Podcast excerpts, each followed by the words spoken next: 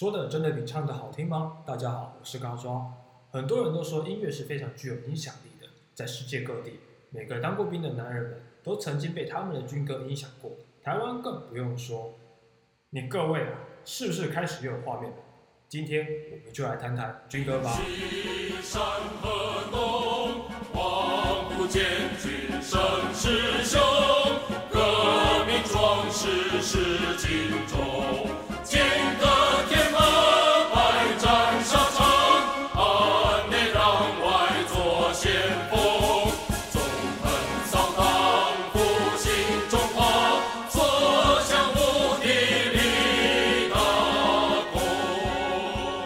是用一些很简单的节奏、很简单的旋律，再加上一些爱国情操、同袍之爱，或者是八三幺之恋，用作洗脑的用途。洗脑的东西毕竟要做的非常简单，不然很多阿兵哥会听不懂也记不住。毕竟那段时间什么东西都带好了，脑袋却迟迟没有带到。太过复杂的东西在那段时间是完全不实用的。不过军歌是真的具有提振士气、促进团结、统一步伐、提神壮胆的功能。回忆起那段时间要从飞机上跳下去的时候，真的是唱一唱军歌，打树精神喊话，直接让你嗨到最高点，直接让你信心大增，觉得你所向无敌，真的会飞。对，所以我就在空中飞了几分钟。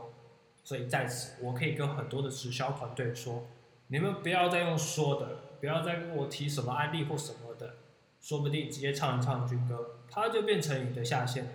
不要说我在开玩笑，真的有人唱军歌可以追到老婆，真的有人唱军歌可以骗到粉丝。所以啊，我以后要弄直销或者是选总统的时候，我可能会写一些类似军歌的歌，这样好洗别人的脑，来当我的下线或我的粉丝，这样我就有机会可以赚大钱，或者是当上总统。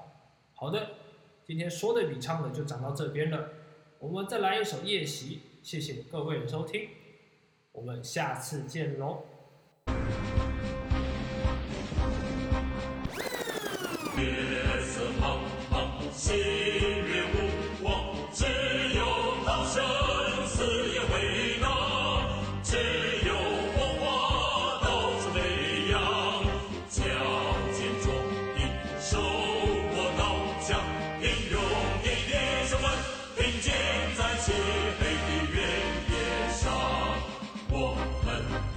四面，我们耳听八方，呼声不息，不声